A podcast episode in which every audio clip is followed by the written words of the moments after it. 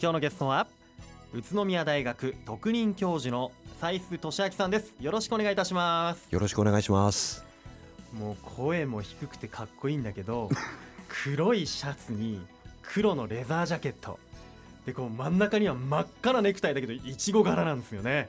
スカイベリーと言ってください。スカイベリー。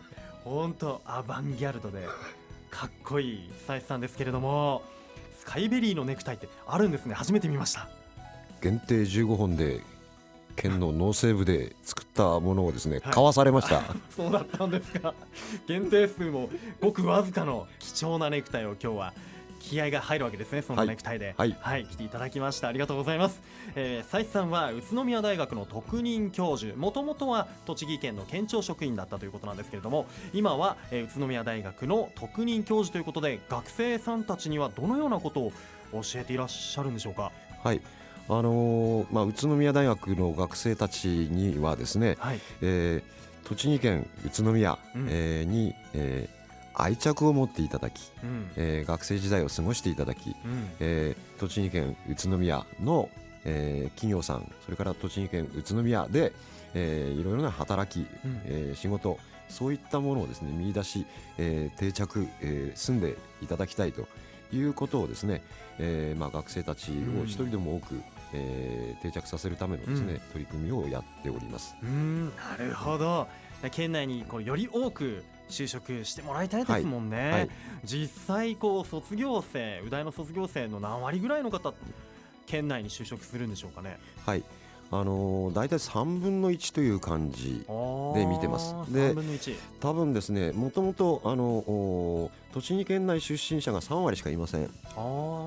で、えーまあこれからですね、はい。えー景気が良くなってきている中では、うん。どうしてもあの首都圏東京、えーそちらに、えー目が向いてしまうんですけども、うん。まああのおせっかく、えー栃木県内、はい。素敵な企業光る企業たくさんあるんで、はい。そういったあ企業さんをですね、えーまあ、知らしめてあげることによって、うん。えーあこっちの方がいいじゃん。うん。そう思ってくれる学生を増やしたいというところです。今お話にあったキラリと光る企業というどどんなところが光ってるんですか？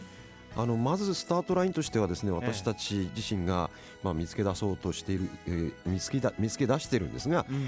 えーまあ、いろいろなその先端のですね技術を持っている、うんえー小さな企業さんであるとかですね。はその先端の技術を、えー研究開発している企業さん。あうん。それから、えー新しい取り組みにチャレンジしている企業さん、うん。そういったあー企業さんたちがたくさんあるんで,、でそのたくさんあるのを残念ながら、まああのー宇大生、うん。えーそれから県内の、えー若者たちうん。は知らないままに来ちゃっている、あそれじゃまずいなというところもありまして、え。はい、あーじゃあそういったもうやっぱり目がいっちゃうのは最初に大きなところで。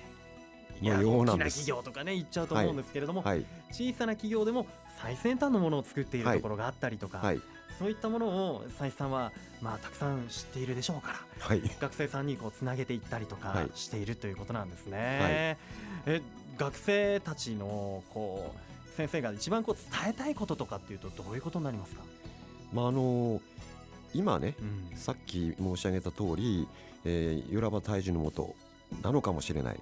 だけど、えーこれからの時代はもう本当に日本自身が構造変化を、うん。えー起こし始めているわけだしその中でやっぱり、あのー若いうちからうん。自分たち自身もきらりと光る中で、えー光っていくとそういうことを展開していった方が、うん。えー素晴らしい一生が送れるに違いないしうん。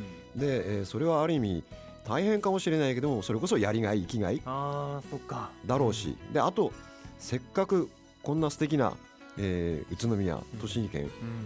地球上でこんな素敵なところってそうないと私は思ってるんでそれをはい。学生たちにも、えー体感してほしいし。うん。そうやそういう中で自分たちの一生ってどう過ごしたらいいのかなっていうのを考えてほしい。そうか。そういった、まあ、仕事選びもそうだし、はい。家庭を築いていく場所としても、はい。宇都宮はいいところだし、うん。そこでまあやっぱり生きていくためには仕事が必要で、うん。そういうきらりと輝くお仕事、やりがいを感じるお仕事がたくさんあるよとうん。いうことも伝えていきたい、そういったこう斉須さんの働きかけに対して学生さんたちっていうのはこう反応とかっていかがでしょうかね？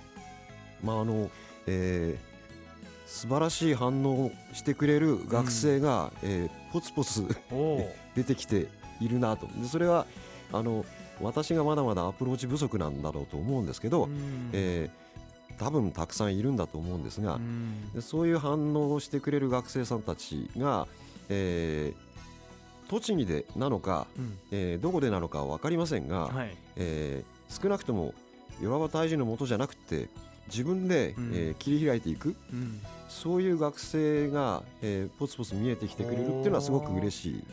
そうかもう再三僕はこういうふうに生きたい。自分の道を今大学生だけれどもこの道を見つけたんだっていう人が、この栃木でこういう道を見つけたんだ。俺はここを歩いていきたいんだっていううん。学生がじゃあいるということではい、やっぱそういう方が来てくれると再三的にももう嬉しい。嬉しくてしょうがないです。ただそれがねその、えー宇都宮に住んで栃木県に住んで、うん。えーその自己実現をねうん。果たしてくれるかどうかはこれは分からない。うん。分からないっていうか違うかもしれないんだけど、うん。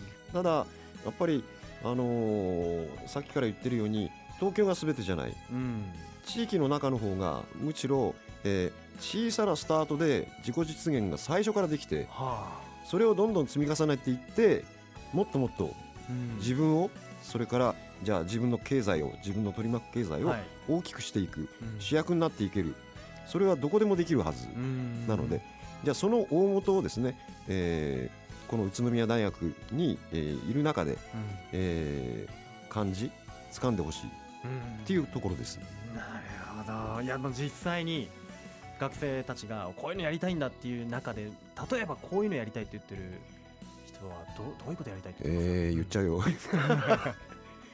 あの先日ですね、えー学生のアントレプレナーコンテストで一等賞を取ったやつがいて、えそいつは、えー多分県北で、えうん。えー自然農法で作った、えーお米で甘酒を作ってう。ん、おえー起業したいと。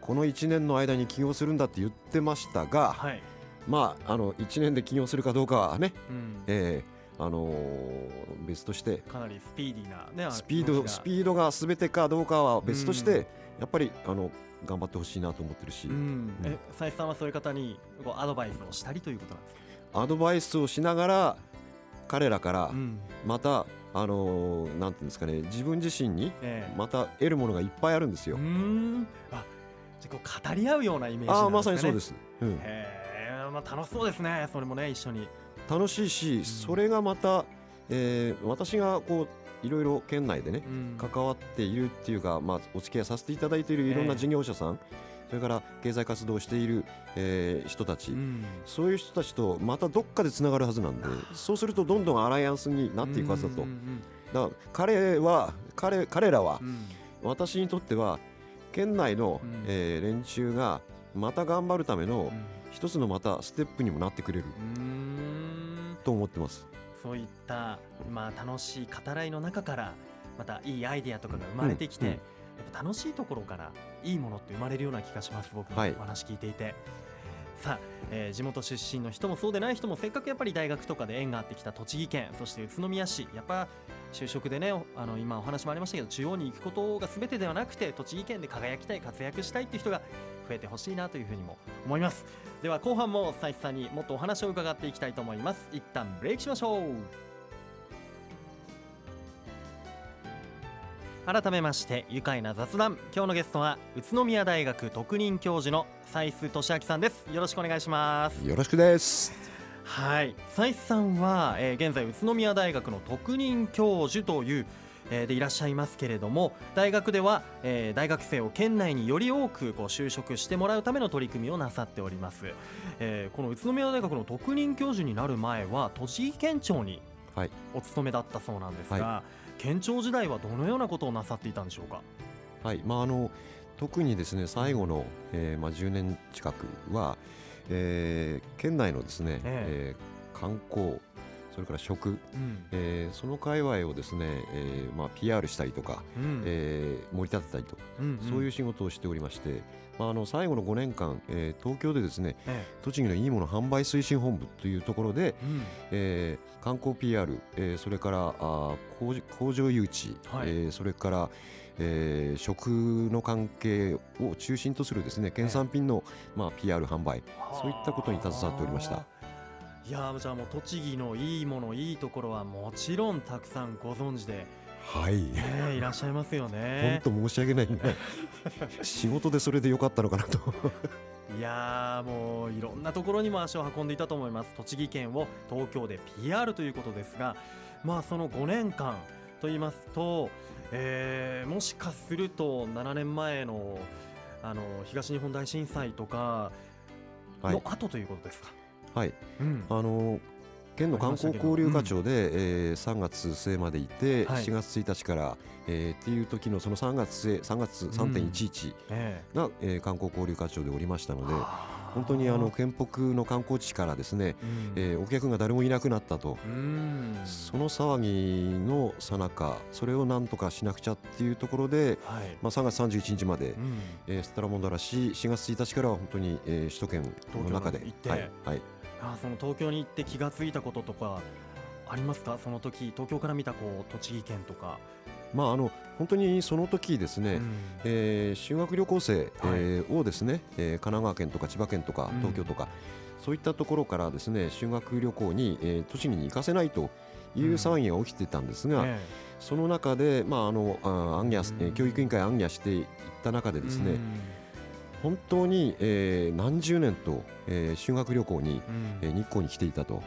で、えー本当に何十年と、えー修学旅行生たちを、うん。えー温かく見守ってくれた。うん。そういうそのお栃木の、えー観光地の皆さんそんな人に本当に感謝してるし、うん。そんな安全安心を、えー守れるところは他にないんだから、うん。自分たちは子どもたちを絶対に連れて行くんだと言ってくれた。これはねやっぱりね、えー地域の観光事業者それから地域に住んでる人たちうん。がみんな本当に、えーずっと修学旅行生たちうん。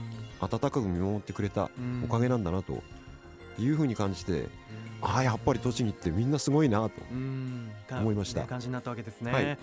そっか震災直後だったからそのような問題もあったと思いますがその後徐々にこう復興もの兆しも見えてきて今ネクタイにもされていますスカイベリーはい。そのスカイベリーのこう PR とかも担当されてたんでしょうか、はい。えーっとですねもう45年前になりますが、ええ。ー日本橋三越のですね、はい。え1階ロビー、えー天女の像の前ですね、えうん。えーそこでですね、え2年連続かな、うん。えーそのいちごフェアをやらせていただきいちました。ごフェア三越で。三越で。すごい目立つ場所で。はい。へえいやもうあのちょっと、えーバイヤーの方がねうん反応してくれたんで、これはもうやるしかないとうんいうことで、えー県内のですね事業者さんに協力いただきまして、ええーそのロビーをですね、えーいちご畑に、えーはあ染めてやるんだというような、まあ、企画でですねはい展開させていただきました。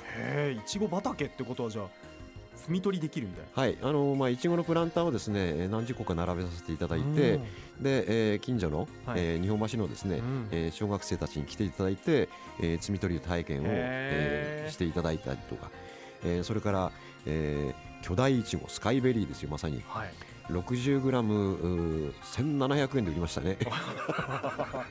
1個。が。一個。はいへえいやいやいやいやそうやって三越というなかなかでやらせてもらえるような場所じゃないと思うんですがそういうところではい。栃木県の PR をドーンとはい。しかも一風変わった PR でより宣伝効果にも はい。なっていたんじゃないかなというふうにも思います。まあ、そして、まあ、首都圏から見てというところで宇都宮はこう企業進出したい街というふうにねはい。あのよくお話を伺うんですがやはりはい。そういった企業多いんですよね。はい。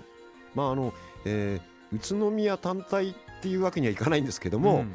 えー北関東の、えー茨城栃木群馬、はい。えーこの3県はですね過去30年近く、ええ。ーその一つの区域としてですね、えー日本で一番、えー企業が、えー立地する企業というか工場が立地する、うん。えー地域です。は大体年間のですね20%ぐらいあはい企業立地のですねはい、が北関東です。